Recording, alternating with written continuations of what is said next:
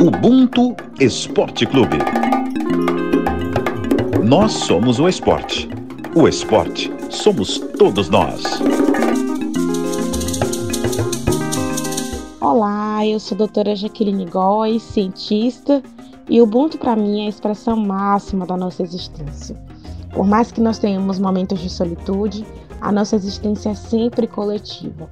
E como cientista, não seria diferente. Tudo que fazemos em ciência envolve a coletividade e a colaboração de uma série de pessoas que, com seus talentos, produzem um resultado comum. O Ubuntu para mim é ser quem sou porque somos todos nós. Fala galera, episódio 34 do Ubuntu Esporte Clube está no ar. Eu sou Rafael Serafim, editora de mídias audiovisuais da Globo. Quem nos trouxe a definição de Ubuntu foi a doutora Jaqueline Góes, biomédica e pesquisadora brasileira, que faz parte da equipe responsável pela sequenciação do primeiro genoma do novo coronavírus, apenas 48 horas após a confirmação do primeiro caso de Covid-19 no Brasil. Viva a ciência, né? Bom, galera, o mês de março é muito conhecido por ter no calendário o Dia Internacional da Mulher, celebrado dia 8. Então, o programa de hoje vai aproveitar para exaltar algumas mulheres poderosas e inspiradoras. Meu respeito profundo e absoluto pelas minhas irmãs da roda de hoje. Para começar, Bruna Rodrigues, estagiária do esporte. E aí, Bruninha, tudo bem? Oi, Rafa. Oi, galera. Muito bom estar aqui de novo. Vamos lá que esse programa de hoje promete. Estou ansiosa por ele. Isso aí. Também com a gente a nossa presida, né? Michele Gama, produtora de reportagem do esporte da Globo. E aí, Mir, tudo bem? Fala, Capita, tudo bem? Você? Um prazer estar aqui de novo. E acho que numa semana importante que a gente não tem só que celebrar, mas também refletir e principalmente exaltar as mulheres, os direitos que a gente já conquistou até agora e tudo que a gente ainda tem muito para conquistar. E fechando a roda, estendemos o tapete vermelho para nossa convidada Bruna Benites, jogadora de futebol do Internacional e da seleção brasileira, campeã estadual da Copa do Brasil, da Libertadores, do Mundial de Clubes, da Copa América e já esteve em duas edições de Jogos Olímpicos. Bruna, é uma honra ter você aqui, capitã. Olá, tudo bem? É uma honra é, estar com vocês, poder tirar esse tempinho para a gente trocar uma ideia. É sempre bom é, falar sobre sobre a minha carreira, sobre a representatividade e um espaço só de mulheres, né? É bem difícil, é raro, então é bem gostoso é, fazer parte de programas desse tipo. Ai, que bom! E para começar o papo, vamos falar de representatividade, trazendo uma frase potente de Viola Davis, na voz da nossa repórter do Esporte da Globo, Débora Gares. Em meus sonhos e visões, eu vi uma linha e do outro lado da linha estavam campos verdes e floridos e lindas e belas mulheres brancas que estendiam os braços para mim ao longo da linha, mas eu não poderia alcançá-las. Deixe-me dizer uma coisa: a única coisa que separa as mulheres negras de qualquer outra pessoa é a oportunidade. É a frase perfeita para a gente começar, né? Porque mais que falar de representatividade é falar de equidade, em especial das mulheres negras dentro do esporte olímpico. A primeira mulher brasileira a estar em uma Olimpíada foi a nadadora Maria Lenk, em 1932. A primeira medalha brasileira em um esporte individual feminino veio de uma mulher preta, a Kathleen Quadros, do judô, em Pequim 2008, 76 anos depois. Londres 2012 foi a primeira vez que as mulheres competiram em todas as modalidades e também tiveram participantes mulheres de todos os países. Há 10 edições, o número vem numa crescente. Na Rio 2016 foram 4.700 esportistas, 45% do total. Em Tóquio, a estimativa é de 48,8%. E em Paris 2024, a ideia da organização é que seja 50%. A professora, historiadora e antropóloga, ativista dos movimentos sociais negro e LGBT, Jordana Lara, trouxe uma análise para a gente sobre esse contexto. Essa visibilidade de mulheres negras nas Olimpíadas já está acontecendo. 2016 nos prova isso. Me lembro que naquele momento de Olimpíadas no Brasil, estava dando entrevistas pontuando a respeito dessa visibilidade, pontuando que as mulheres entraram nas Olimpíadas, mas nunca todas as mulheres estávamos tendo um levante negro significativo no evento. Mulheres negras estavam se empoderando e ocupando espaços onde nunca haviam ocupado. E isso vai do lugar de atletas até as equipes de apoio. Tivemos mutirões pelo país todo para apoiar grupos de mulheres negras ligadas à educação física, à fisioterapia e atletas amadoras para irem para o Rio de Janeiro e atuarem como voluntárias na organização do evento.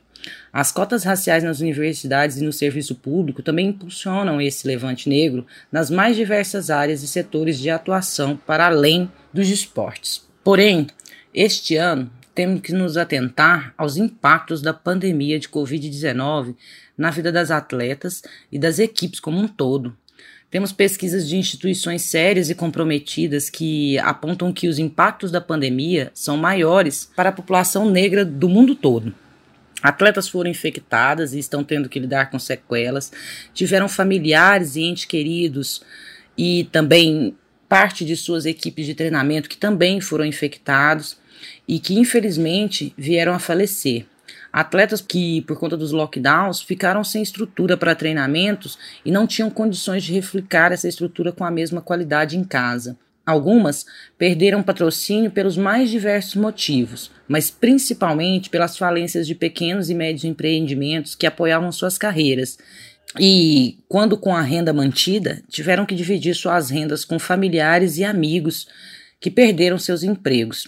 Nem todo atleta é patrocinado por grandes empresas, por multinacionais que não foram abaladas pela pandemia. Então, devemos nos atentar para a complexidade da, das análises este ano, pois, para além das múltiplas facetas e atravessadores que já temos um certo costume de lidar, teremos que lidar com mais essa, que ainda está inclusive em curso, e no caso do Brasil, totalmente descontrolada e com faces necropolíticas. Então, Rafa, quando a gente fala sobre essa questão da equidade, é, a gente vê que sim, tá, a gente está vendo que está tendo uma maior agora de gênero, com os números que você já trouxe, tudo, mas é isso que a, que a professora Jordana falou. Tudo bem, mas são as mulheres brancas, né, que a gente vê mais, são as mulheres brancas que a gente vê tendo maior patrocínio. E as mulheres negras, onde que entram nesse contexto? Acho que é isso que também a gente tem que levantar é, nessa questão de equidade de gênero, mas equidade de raça, porque a gente ainda está na base da pirâmide, né?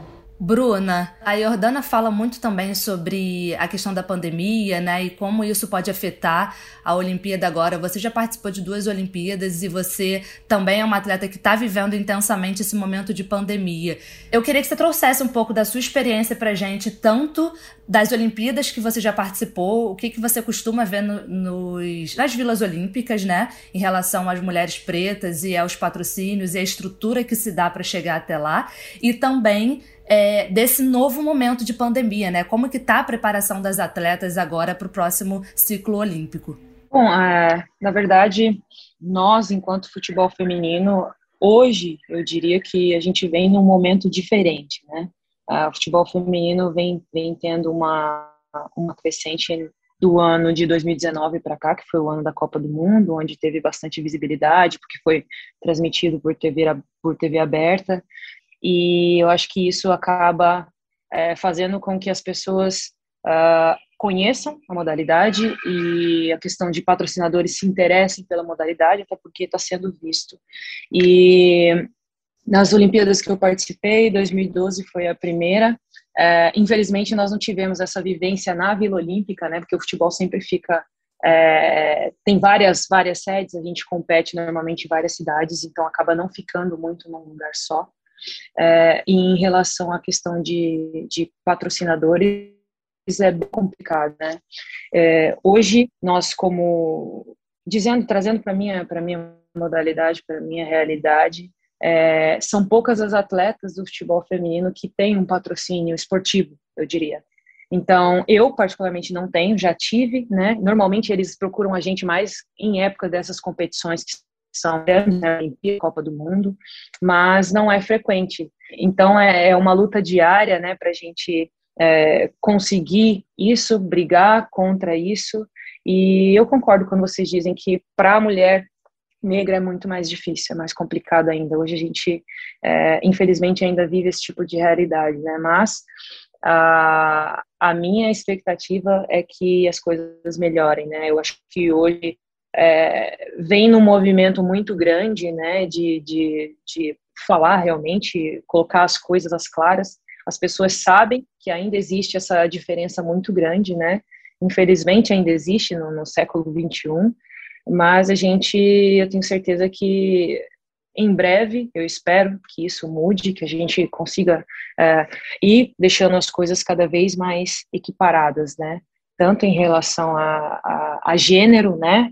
A essa questão de comparar, de, a questão de valorização salarial, de reconhecimento, de ocupações, e também a questão racial, né? Porque, infelizmente, isso ainda acontece, é real, tem muita gente que acha que é frescura, mas é, nós sabemos o quanto é difícil, nós sabemos é, o quanto a gente tem que lutar. Acho que todos os dias você tem que dar mais do que seu 100%, né, para conseguir é, conquistar alguma coisa. E quando a gente conquista, a gente tem que dar muito mais para se manter no topo, né, porque ainda é uma briga diária. Então, é uma luta constante, mas que eu tenho certeza que a gente vai conseguir aos poucos encontrando é, um caminho mais equilibrado. E em relação à pandemia, para esse ano foi ano passado, né? É, quando começou foi um ano totalmente atípico.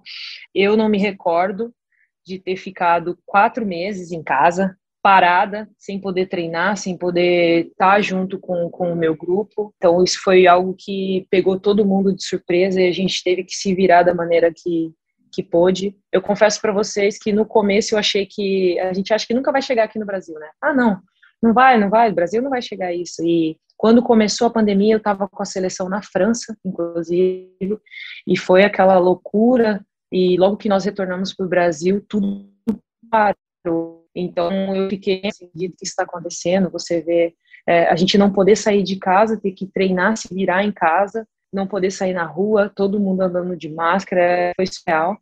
E foram quatro meses em que a gente teve que se superar, é, vários treinos. O meu grupo, a gente optou por treinar juntas, né? Então, chegava no horário que nós treinaríamos, às 9 horas da manhã, por exemplo, todo mundo por videoconferência, a gente fazia o treino juntas, cada uma na sua casa.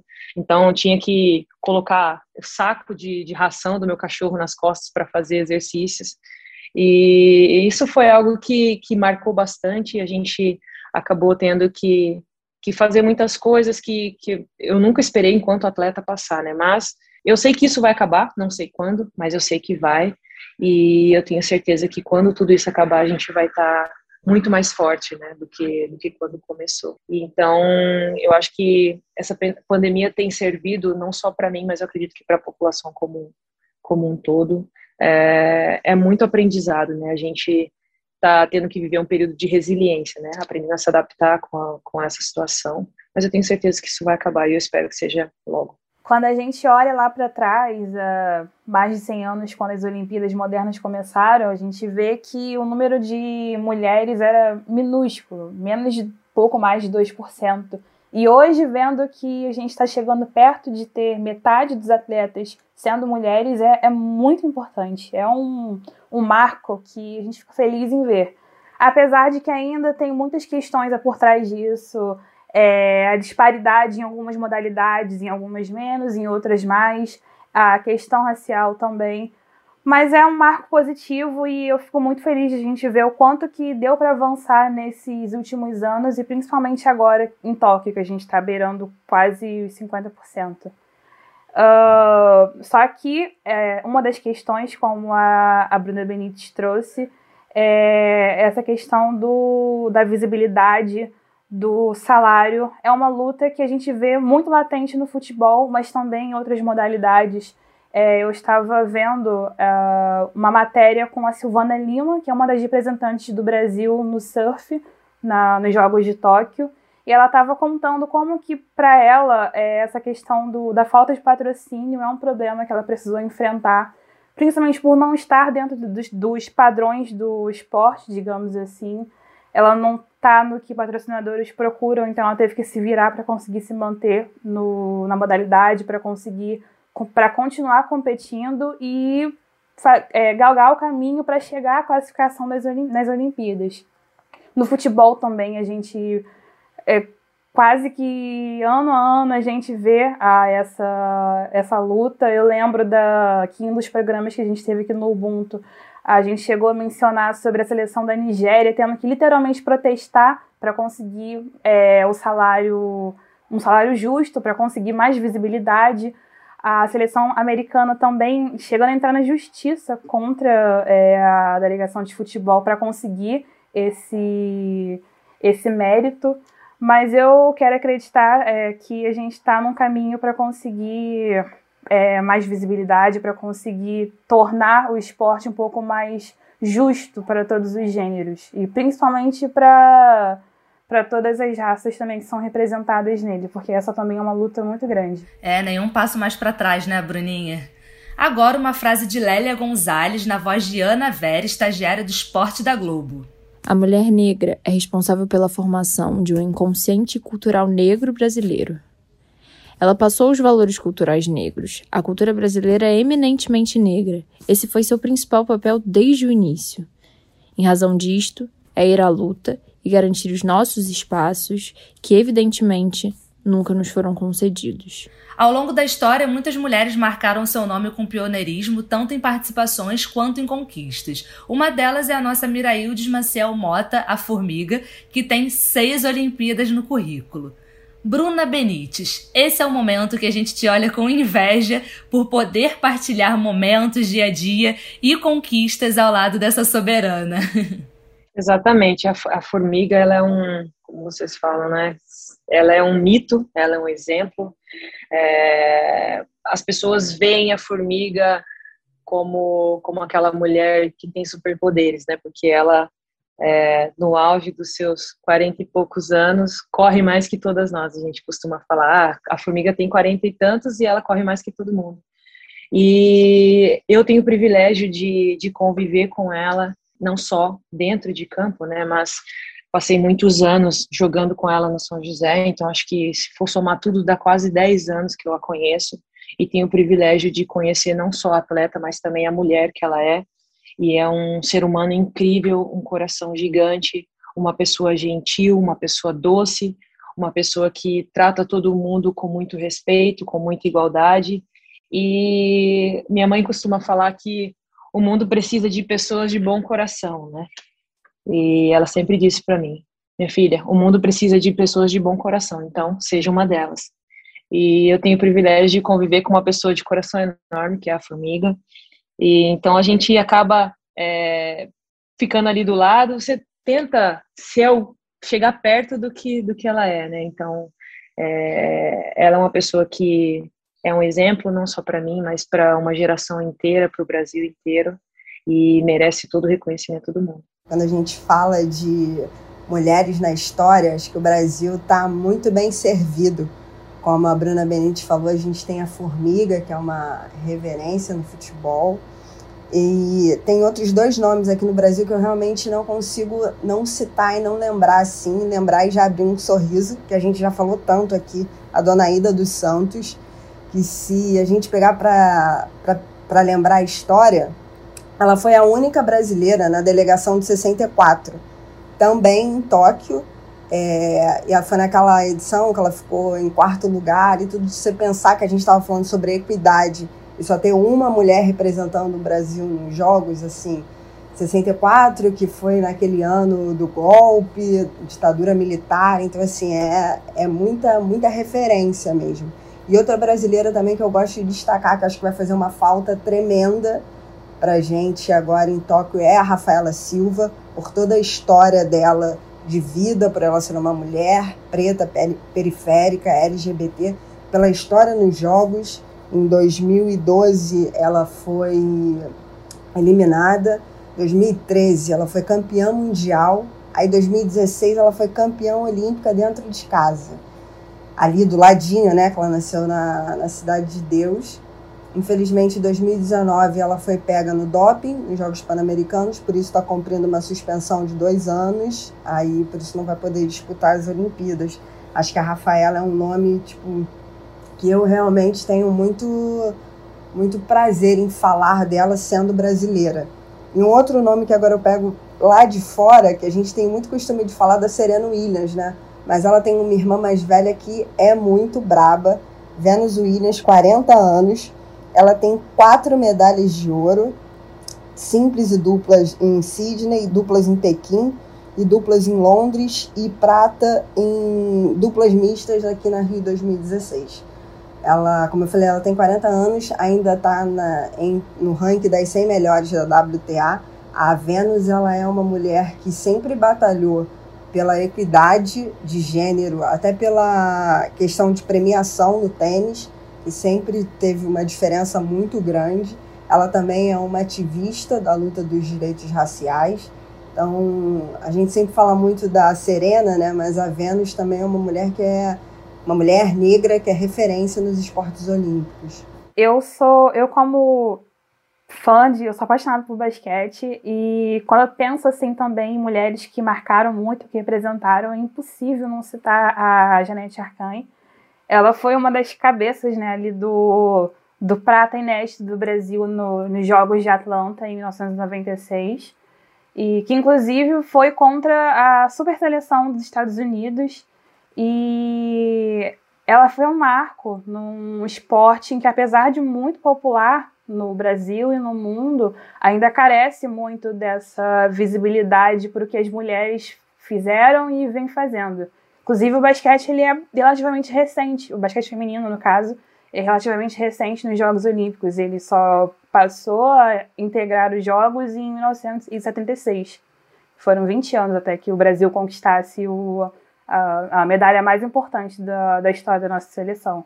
E a seleção brasileira feminina é muito marcada pelo pioneirismo, né? A gente já teve muitas gerações que vieram com o pé na porta, que tentaram mudar esse quadro, essa história do futebol feminino no Brasil, o esporte que inclusive já foi proibido, né, por lei. E um dos grandes momentos que a gente está vivendo com essa seleção atual é o marco de ter tirado as estrelas que são conquista da seleção masculina da camisa e agora a seleção feminina joga com uma camisa sem estrelas personalizada para modalidade. Conta um pouco pra gente desse bastidor, Bruna.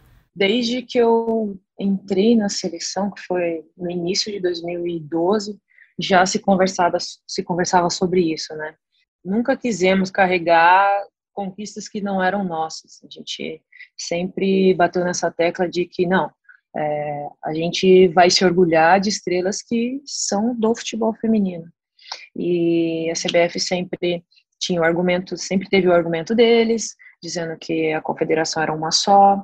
Mas, felizmente, hoje nós temos pessoas no comando que querem que o futebol feminino é, chegue no patamar mais alto. Né? Nós temos uh, no nosso cargo mais alto, dentro da, da, da seleção feminina, uma coordenadora que é a Duda, e é uma mulher que vive do futebol, viveu do futebol, foi atleta, é, dedicou a vida dela inteira ao futebol feminino e hoje ela é a nossa nossa coordenadora, é a pessoa que faz o futebol feminino andar dentro da, da CBF. É, hoje nós temos, felizmente, que está bastante disposto a fazer a modalidade dar certo e eu acho que se não fosse ele, essa essa conquista, né, da gente tirar as estrelas da camisa não teria acontecido.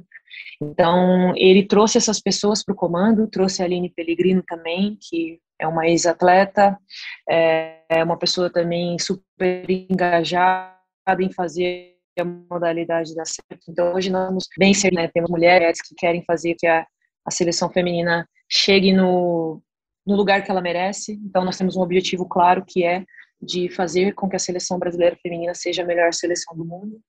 E a gente está dando passos nessa nessa nessa direção que é bastante difícil, né? Uma caminhada difícil, mas a gente tem toda a certeza do mundo que a gente é capaz de chegar. Vai ser uma estrela nossa, uma estrela que realmente é, veio do nosso suor. E isso é algo que para muita gente, muita gente que eu que eu conversei acha que ah, é bobeira, tanto faz mas para nós que estamos ali ligando todos os dias, é, tem uma representatividade grande. Então, foi um passo importante dado e eu espero que em breve já tenha uma, a, a nossa primeira estrela no escuro.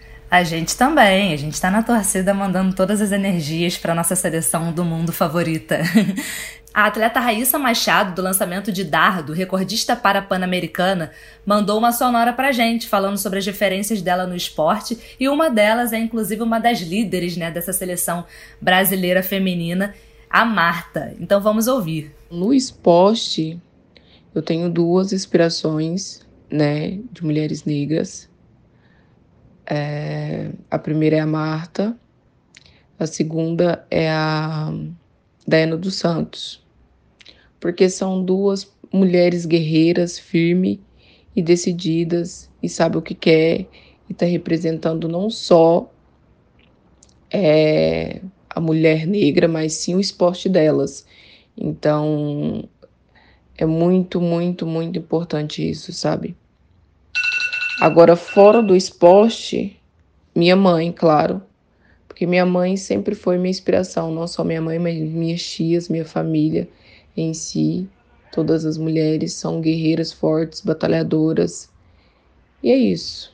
Tem uma frase da Angela Davis que representa muito o próximo assunto, que é o impacto de mulheres ocupando espaços de liderança. Karine Alves, apresentadora do Esporte da Globo, nos deu a honra de recitar esse trechinho.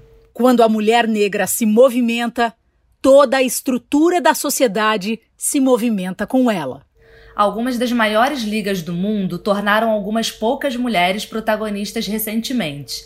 NFL, NBA, Liga Principal de Beisebol. E falando de Olimpíadas, tem a Seiko Hashimoto, atual presidente do comitê organizador dos Jogos Olímpicos e Paralímpicos de Tóquio. Ela assumiu após renúncia do antecessor Yoshiro Mori, que teve uma fala machista.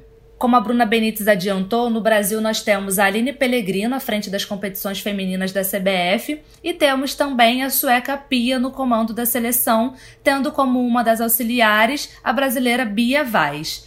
Bruna, a gente queria saber de você como que está sendo esse momento do futebol feminino. Você já adiantou um pouco sobre o cenário interno né, das competições e campeonatos aqui no Brasil. Mas como é que está isso na seleção? tem sido uma experiência ímpar, né? A Pia, ela é espetacular como como profissional, acho que dispensa qualquer comentário, foi campeã de tudo que disputou. Então é uma pessoa que tem todo o gabarito para conduzir a gente no objetivo que a gente quer chegar. E ela, além de tudo, além de ser um profissional é, exemplar, também é um ser humano incrível. Ela é uma pessoa que tem todo o tato do mundo, que consegue é, gerir muito bem ali a, o ambiente, ela deixa tudo mais, mais tranquilo, mais fácil de trabalhar. É, vocês devem observar, né, ver os vídeos, ela é bastante divertida também, mas o fato de ser divertida, de ser parceira, de ser é, gentil, não isenta os momentos que, que tem que ter a cobrança. Então, ela é extremamente perfeccionista, ela realmente cobra, ela observa detalhes que a gente às vezes nem, nem percebe, e ela vai lá e, e fala e mostra e diz como ela quer. Então, é, é gente muito fácil de trabalhar. A gente tem é, momentos muito bons quando, quando estamos ali. Estamos cercados de, de boas pessoas, né? Tem a Bia também, a Bia que jogou comigo na época do Foz, hoje ela está como auxiliar ali, então acrescenta bastante a Lili, o Anders e todo o resto da, da comissão. Eles, eles sabem é, dividir muito bem as funções e acabam gerando um ambiente bastante favorável para que a gente possa simplesmente é, treinar, comer, dormir bem e fazer o nosso melhor. Falando mais um pouquinho sobre essa questão das mulheres em postos de comando, é, tem uma, um dado aqui que eu achei bem interessante que no Brasil, na, na Superliga A e B, masculino e feminino, possuem apenas homens no comando. Para você ver que isso não é uma realidade só do futebol, é do vôlei e de vários outros esportes. Essa realidade também vale para as seleções. É, na Rio 2016, das 24 equipes de vôlei que disputaram feminino e masculino, apenas a seleção feminina da China tinha uma mulher na área técnica, que era a Lang Ping. Ela levou o ouro olímpico nessa edição, com direito à vitória no Brasil nas quartas de final. Então, para você ver que a gente ainda está numa batalha indo ponto a ponto, quando a gente fala mulheres no comando, pretos no topo, mulheres pretas no topo e no comando, ainda tem aí muita coisa pela frente, mas são dados que a gente vem trazendo para tentar mudar cada vez mais rápido, se possível, né? Porque a gente tem pressa, essa realidade não só no esporte, mas como na sociedade de uma forma geral. Vamos ouvir mais uma sonora da professora, historiadora e antropóloga, ativista dos movimentos sociais negro e LGBT, Jordana Lara. Devemos atribuir ao fato de que, assim como o racismo, o machismo faz parte da estrutura sociocultural, econômica e política da sociedade brasileira. Porém, é preciso enxergarmos que a questão de gênero e as ações pró-mulheres estão melhor absorvidas do que a questão racial e, portanto, é preciso ter uma atenção diferenciada. O que significa que, para alcançarmos a equidade de gênero nos campos de comando dentro e fora do esporte, precisamos repensar o modelo de sociedade que estamos vivendo. Acredito que a via principal para que isso se dê seja a educação antirracista. Porém, não basta apenas abordar a, a história afro-brasileira e de mulheres em sala de aula. É preciso discutir o racismo e o machismo como estruturais e, consequentemente, chegar ao questionamento dos privilégios que a parcela branca e masculina da população gozam em detrimento de toda uma diversidade. É preciso também engajamento das corporações e instituições públicas na, na estratégia, para que seja acelerada a mudança na cultura empresarial com políticas corporativas e políticas progressivas e com a construção de um ambiente de apoio pois sabemos que não basta incluir as mulheres no mercado de trabalho, mas temos de dar condições para que elas permaneçam, já que muitas vezes, para além da capacidade questionada, é exigido que as mulheres se portem como homens, ignorando a diversidade dos seus corpos e vivências e aqui eu incluo as questões de orientações sexuais também, ignorando que muitas precisam lidar cotidianamente com a sobrecarga de duplas e até triplas jornadas de trabalho, pois muitas mulheres são mães e ou cuidadoras de entes familiares, por exemplo. Essa é uma das possibilidades de combater a discriminação no acesso na remuneração, ascensão e permanência no emprego de mulheres brancas, negras e indígenas, bem como difundir entre empresas, instituições e sociedade boas práticas de promoção de igualdade de oportunidade entre mulheres e homens das diversas identificações étnico-raciais. Na voz da coordenadora de transmissões ao vivo do Esporte da Globo, Sabrina Conceição, uma frase de Chimamanda Ngozi Adichie. Imagine como seríamos mais felizes o quão livres seríamos para sermos nós mesmos se não tivéssemos o peso das expectativas de gênero. Temos muitas mulheres talentosas que vão pisar em Tóquio e representar seus países, e das quatro atletas cotadas para serem rainhas nessa edição dos Jogos, três são pretas. Simone Biles, da ginástica, Alison Felix, do atletismo, e Shelly Ann Fraser-Price, também do atletismo. Rafa, se você me permite, eu queria fazer uma pergunta para as três, começar pela Benite quem uma mulher preta que você queria ver no pódio? Acho que as três podem responder. Pode falar a seleção brasileira de futebol, tá? Mas se quiser colocar mais gente, tá ok. A formiga, com certeza. Eu? Não posso Justo. Tem algum esporte que vocês conseguem acompanhar, assim? Você já participou de duas, não, não consegue ver nada, né? não, não, a gente, a gente, não, a gente só fica sabendo depois. Não, das duas vezes que eu, que eu participei das Olimpíadas, nunca consegui acompanhar nada, nada, nada. Porque os nossos. É, na verdade, a gente nem vai para a abertura normalmente, né? A gente sempre compete no dia seguinte a abertura, então a gente nunca nem consegue ir para a abertura dos jogos. Então é bem, é bem complicado. Adoraria, mas é complicado. Olha, eu vou falar do meu pódio aqui. Eu torço muito, muito, muito. Tem três é, modalidades que eu queria muito que subissem no pódio. E aí, óbvio, não é porque a Bruna Benite está aqui, mas a seleção feminina eu quero muito ver no pódio. E acho que a gente tem total condições para. Eu quero muito ver o skate, queria que fosse com a Pamela Rosa no pódio. E eu queria muito também ver a Aline Silva do wrestling também no pódio nessa Olimpíada. Eu posso falar mais uma? Claro. A do, a do surf. Eu esqueci o nome dela. A Silvana Lima? Exatamente. Acho que você roubou um pódio da Bruna Rodrigues, hein? Bom, quanto tava... mais, melhor, mais energia positiva. Isso, isso.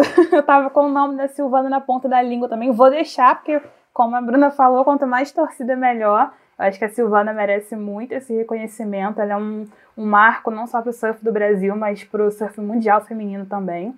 É, quem eu também quero ver no meu pódio, óbvio que é a seleção brasileira de futebol. É, as meninas aqui do Brasil, elas também merecem, tipo, muito mesmo. A gente que está aqui, a gente está vendo o quanto que elas lutam ano a ano, campeonato a campeonato e fora do, das, dos campeonatos também, para conseguir é, o respeito, a visibilidade, para trazer é, conquistas importantes para o nosso país. E quem eu quero muito que brilha absurdamente nesses jogos é a, é a Naomi Osaka, do tênis. Ela é uma estrela, assim, que surgiu recentemente no esporte. Vai ser a primeira Olimpíada dela. Além de ser uma atleta exímia, que inclusive já começou no Tour de 2021 do tênis ganhando no Australian Open, ela é um ícone do da luta por da luta antirracista, da luta pela visibilidade pelos direitos femininos. Ela é um nome muito importante para trazer luz para essas para essas manifestações tão importantes que a gente tem no esporte hoje. E para mim seria muito, muito importante mesmo, muito legal ver ela conquistar o ouro nessas Olimpíadas em Tóquio. E você, Michelle, acha que vai fugir dessa? Não, jamais. Eu vou botar dois pódios assim gigantescos, só com mulher brava. Das mulheres do Brasil, eu torço muito pro futebol feminino, óbvio. Torço para Maria Suelen Altman do judô. Acho que ela tá aí na batalha há um tempo, torço muito para ela e para Rosângela Santos no atletismo. Eu acho ela muito brava assim correndo, eu gosto muito dela. E no pódio internacional eu tô com a Bruna, tô com a Naomi Osaka, acho que ela é uma representante assim dos movimentos antirracistas que tá aí na briga. Gosto muito da, como a Rafa já falou, da Shelley Fraser Price. Se ela conseguir ser novamente a mulher mais rápida do mundo, vou falar aqui uma coisa pesada. Ela bota o Bolt no bolso pela questão de medalhas, porque ela fica com três medalhas de ouro, o que ele já tem, mas também fica com uma medalha de bronze, que ela ganhou aqui na Rio 2016. E eu também sou muito fã da Simone Biles, que essa daí é destruidora, que no Rio conquistou cinco medalhas, quatro de ouros e uma de, e uma de prata. E ela já disse que Tóquio provavelmente é sua última participação nos Jogos, então, como ela falou numa entrevista, né, quando ela ganhou aquilo tudo de medalha, ela não é, é mais uma Bolt, mais um Phelps, ela é a primeira Simone Biles, então que seja a primeira de muitas aí. Quando ela deu essa sonora, eu fiquei, tipo, muito feliz, porque desmistifica e dá um tapa na cara, assim, de quem tenta seguir nessa cultura de sempre comparar uma pessoa e, assim, não colocá-la no lugar que ela merece com os feitos que ela tem. A Letícia Oliveira, estagiária do esporte da Globo, traz pra gente o trecho de uma frase de Djamila Ribeiro. Os padrões de beleza são totalmente nocivos para a construção da autoestima da criança negra. E por isso é importante outros referenciais. Entender que pessoas negras também pensam o mundo e que fazem parte da construção da sociedade.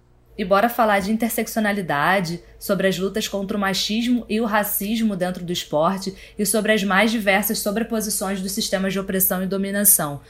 A gente trouxe aqui né, nomes que abriram os caminhos, mas através de muita dor. A ideia é que a gente consiga seguir, né, indo para frente e cada vez com passos mais largos para essa mudança, né, Michele? Total, Rafa. É, eu gosto muito também de uma outra frase da Djamila, que ela fala que quando eu luto contra o machismo, mas eu ignoro o racismo, eu estou alimentando uma mesma estrutura.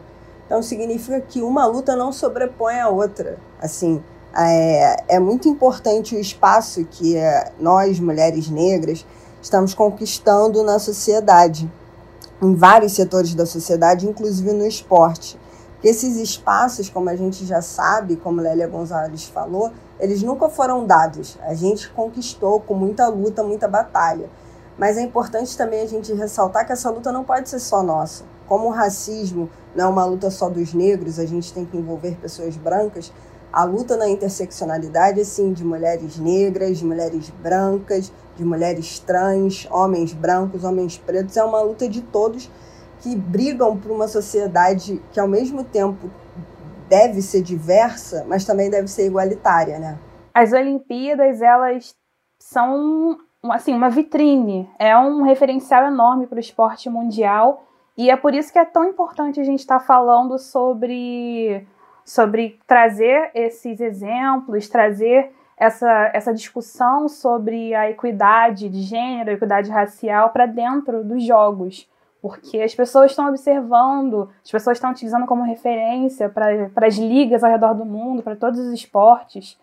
É, um, uma coisa que me faz é, perceber a importância das Olimpíadas nesse sentido é justamente a, a atuação do, da seleção de basquete feminino dos Estados Unidos. Quando a gente fala em basquete olímpico, a gente já pensa de cara no Dream Team de, de 92, ali com Michael Jordan, com Magic Johnson e tudo mais. Só que o basquete americano feminino também já teve no Dream Team e acho que praticamente pouquíssimas pessoas têm noção disso.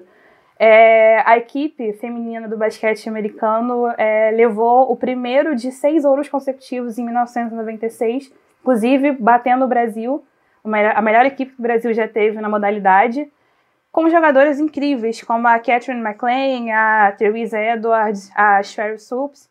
São jogadores que estão no Hall da Fama e conquistaram várias medalhas.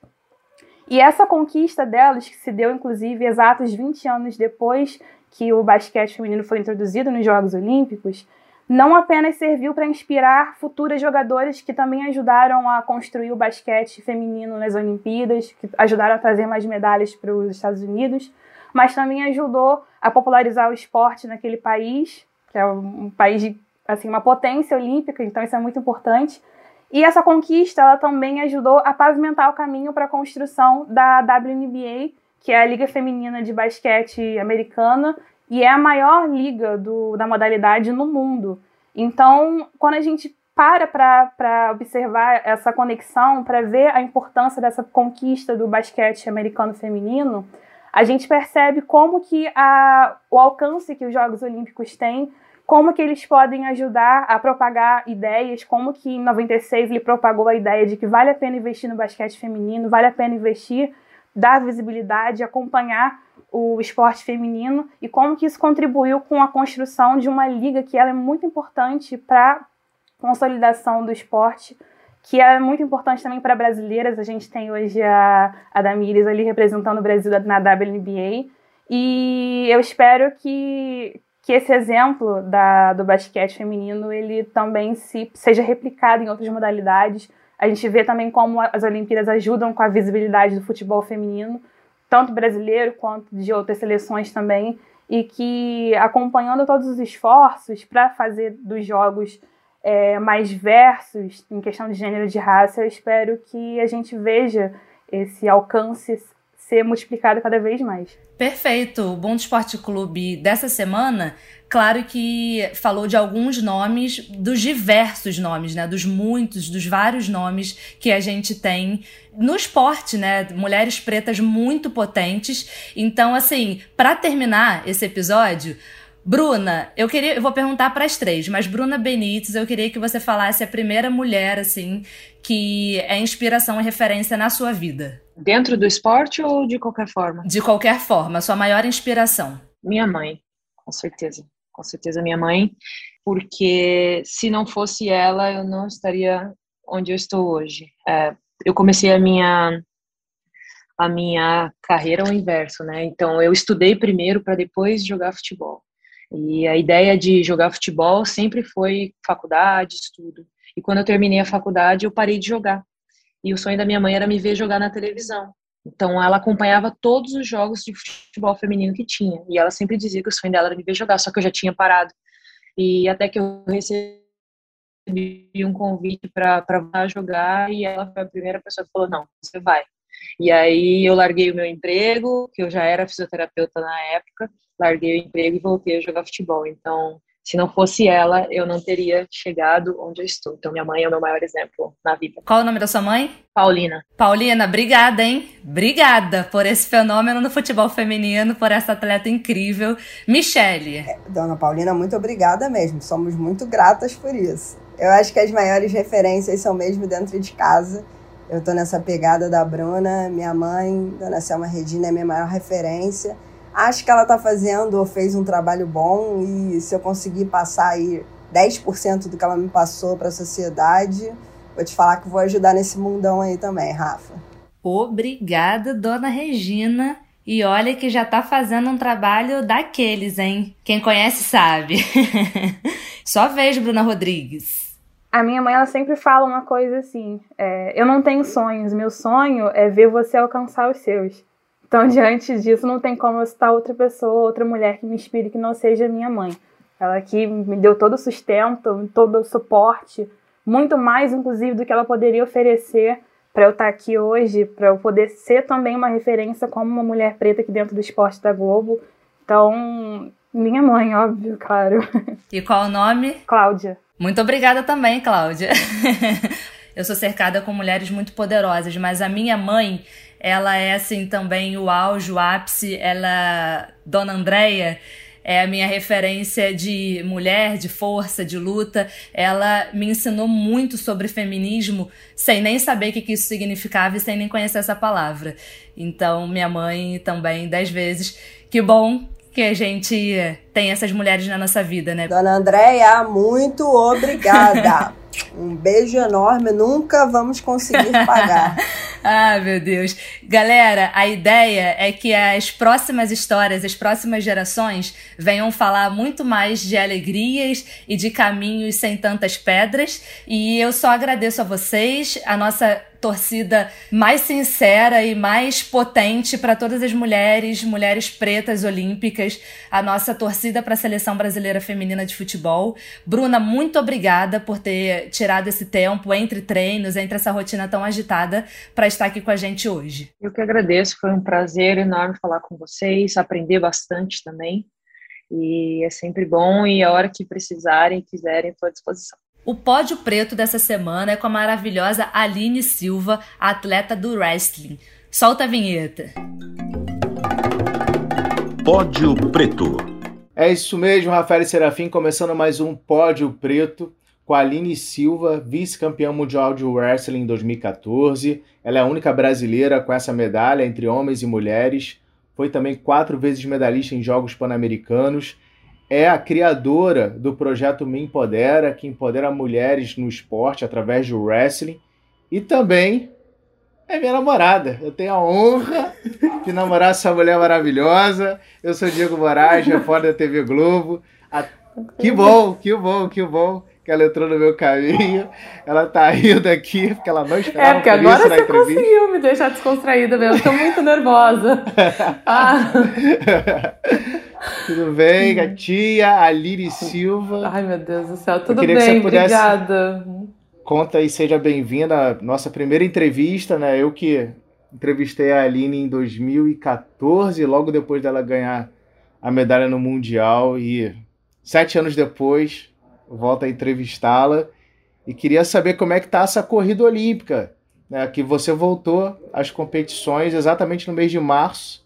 Você conquistou essa vaga há exatamente um ano atrás, no Canadá, no, no classificatório pan-americano, e agora você volta às competições, é isso mesmo? É, como você sabe, tá desafiador ao quadrado, ao cubo, se preparar para essa Olimpíada.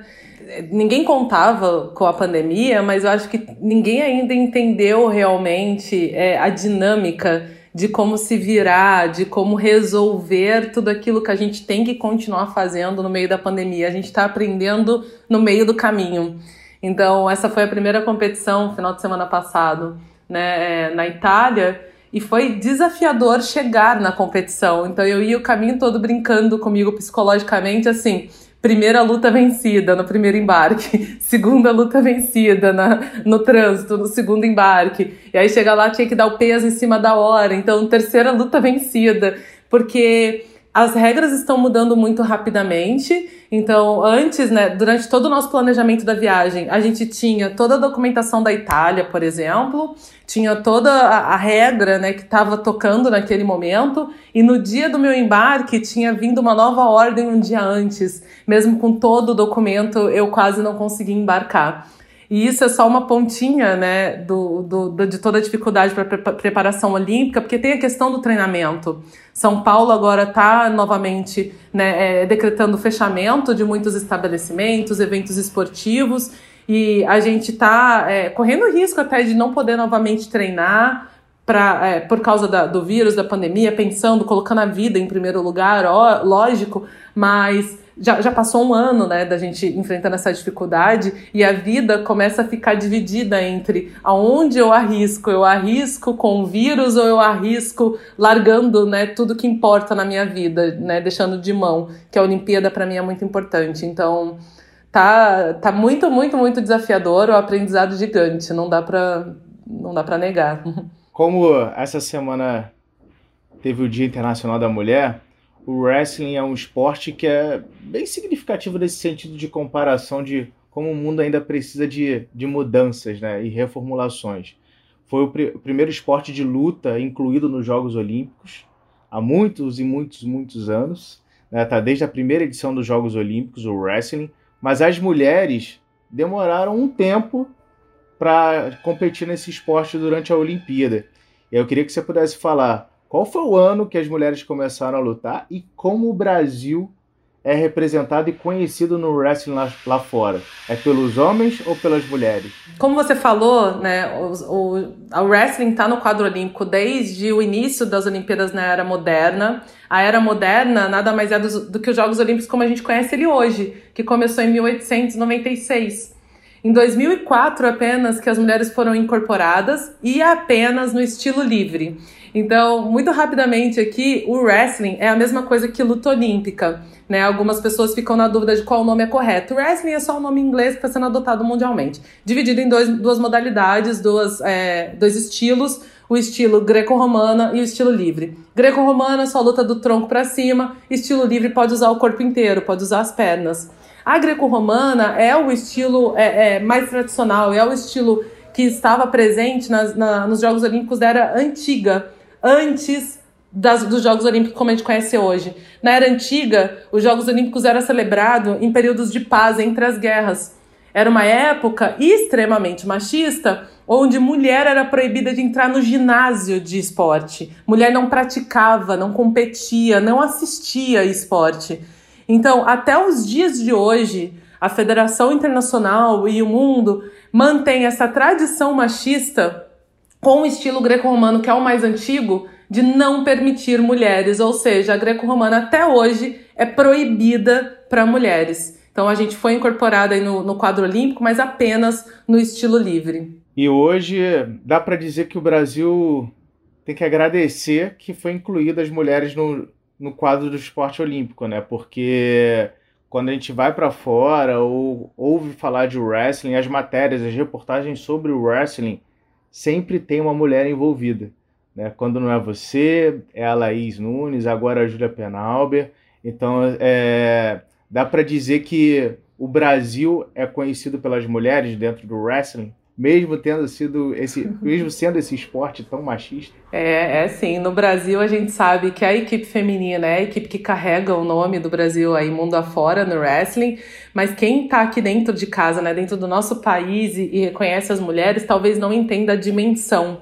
Então eu que tô aí, né, desde 2001 no wrestling, eu já passei por várias situações. Uma vez, por exemplo, num elevador, eu acho que era em Nova York, um, um, um estrangeiro, é, provavelmente do leste europeu, eu não me lembro quem era esse cara, mas quando ele me viu com mais outra amiga brasileira entrando no elevador, veio com aquela brincadeirinha típica, né? Ah, Brasil, Ronaldinho, samba, carnaval. E aí no final da frase ele vira wrestling, no.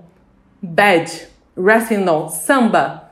Ai, mas aquilo me dá, me dá um ódio sabe? E, e, não foi só essa vez que eu tive. Já, já teve vezes de eu estar perdendo peso, desidratando e, e, e, vir gringo assim brincar com a gente de Brasil Wrestling, samba. Foram mais de uma vez que eu enfrentei isso. Hoje em dia, haha, ninguém faz isso. Que hoje em dia a gente está batendo em Canadá, Estados Unidos, Rússia, em todos eles, Bielorrússia, ninguém mais brinca com a gente. Todo mundo sabe que se for entrar com uma brasileira para lutar, tem que respeitar. Tem que respeitar. No Mundial de Las Vegas, enquanto eu me aquecia para lutar contra a russa, o técnico dela ficava me encarando e ele passava do meu lado esbarrando em mim, esbarrando em mim e olhando, encarando, me medindo.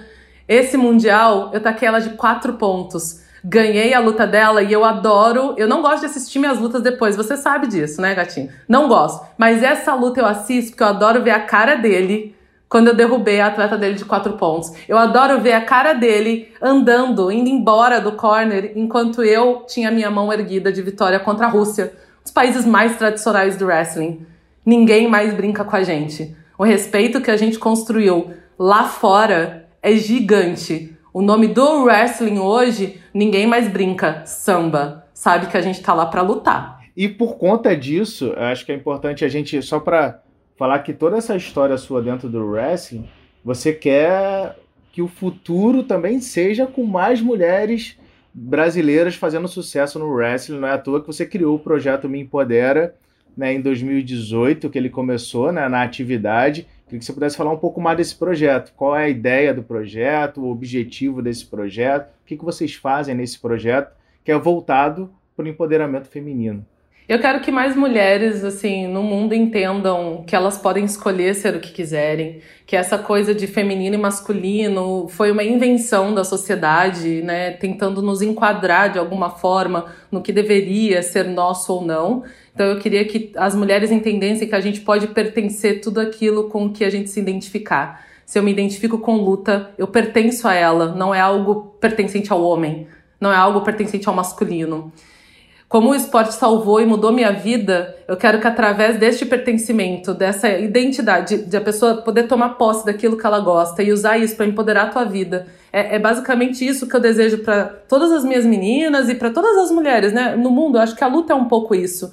É dar o direito do ser humano de tomar posse aquilo com que ele se identifica e que pode empoderar a vida dele. A luta, o esporte empoderou a minha vida, me transformou. Eu quero poder fazer isso na vida de outras meninas, mas eu quero também que, né, hoje, também como vice-presidente da confederação, que o wrestling cresça e traga oportunidade para mais jovens, para mais pessoas no nosso mundo, no nosso Brasil, porque a gente precisa do esporte como né, educador, como é, meio de, de, inclusão social, mobilidade social. Então, é, eu acho que assim, a luta é muito grande e no Me Empodere em específico, o objetivo é sim mostrar para as meninas, para as mulheres que elas pertencem à luta, elas pertencem a esse espaço e que feminilidade não tem nada a ver com ser mulher.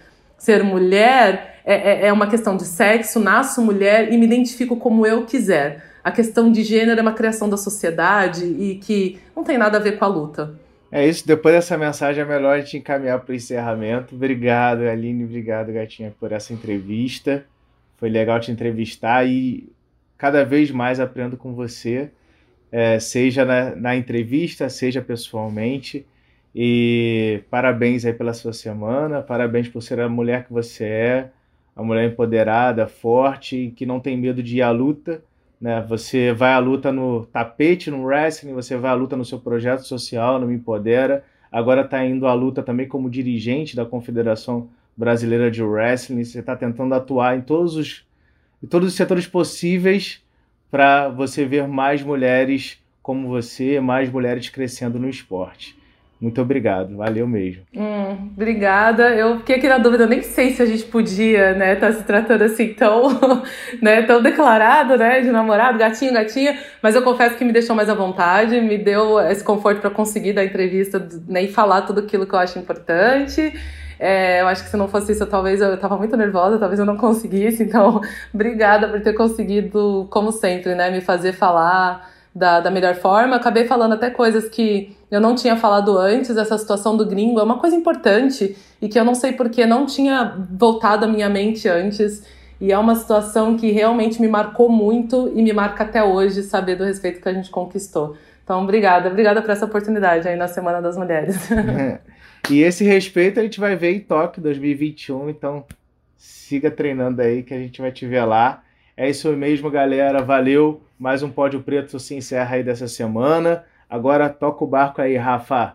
Gente, é o pódio preto mais fofo da história do Bunto Esporte Clube. Que coisa linda. Obrigado, Diegão, pela entrevista. Aline, muito obrigada pela entrevista. O Diego já falou quanto você é tímida. Então, muito, muito, muito obrigada por esse esforço e por esse tempo dedicado aí na correria entre um voo e outro para falar com a gente. A gente deseja muito sucesso para você, Aline, tanto em Tóquio quanto na sua vida, na sua carreira, o que você vem construindo é lindo demais, é o Ubuntu purinho. E depois de ouvir o nome de tantas mulheres inspiradoras e poderosas nesse episódio 34 do Ubuntu Esporte Clube, a gente encerra com um trecho do poema Ainda Me Levanto, da Maya Angelou e na voz da querida atriz Elisa Lucinda. Um beijo e até semana que vem. Você pode me riscar da história com mentiras lançadas ao ar pode me jogar contra o chão de terra, mas ainda assim, com uma poeira, eu vou me levantar. Minha presença o incomoda? Por que meu brilho intimida? Porque eu caminho como quem possui riquezas dignas do grego Midas, como a lua e como o sol no céu, com a certeza da onda no mar, com uma esperança emergindo na desgraça. Assim eu vou me levantar. Você não queria me ver quebrada, cabeça curvada e olhos para o chão? Ombros caídos com as lágrimas, minha alma enfraquecida pela solidão? Meu orgulho ofende? Tenho certeza que sim. Hum. Porque eu rio como quem possui ouros escondidos em mim, Pode me atirar palavras afiadas, dilacerar-me com seu olhar. Você pode me matar em nome do ódio, mas ainda assim, como o ar, eu vou me levantar. Minha sensualidade o incomoda? Será que você se pergunta por que, que eu danço como se tivesse um diamante onde as coxas se juntam? Hum da favela, da humilhação imposta pela cor, eu me levanto. De um passado enraizado na dor, eu me levanto. Sou um oceano negro, profundo na fé, crescendo, expandindo-se como a maré, deixando para trás noites de terror e atrocidade. Eu me levanto em direção a um novo dia de intensa claridade. Eu me levanto, trazendo comigo o dom dos meus antepassados. Eu carrego o sonho e a esperança do homem escravizado. E assim eu me levanto, eu me levanto, eu me levanto.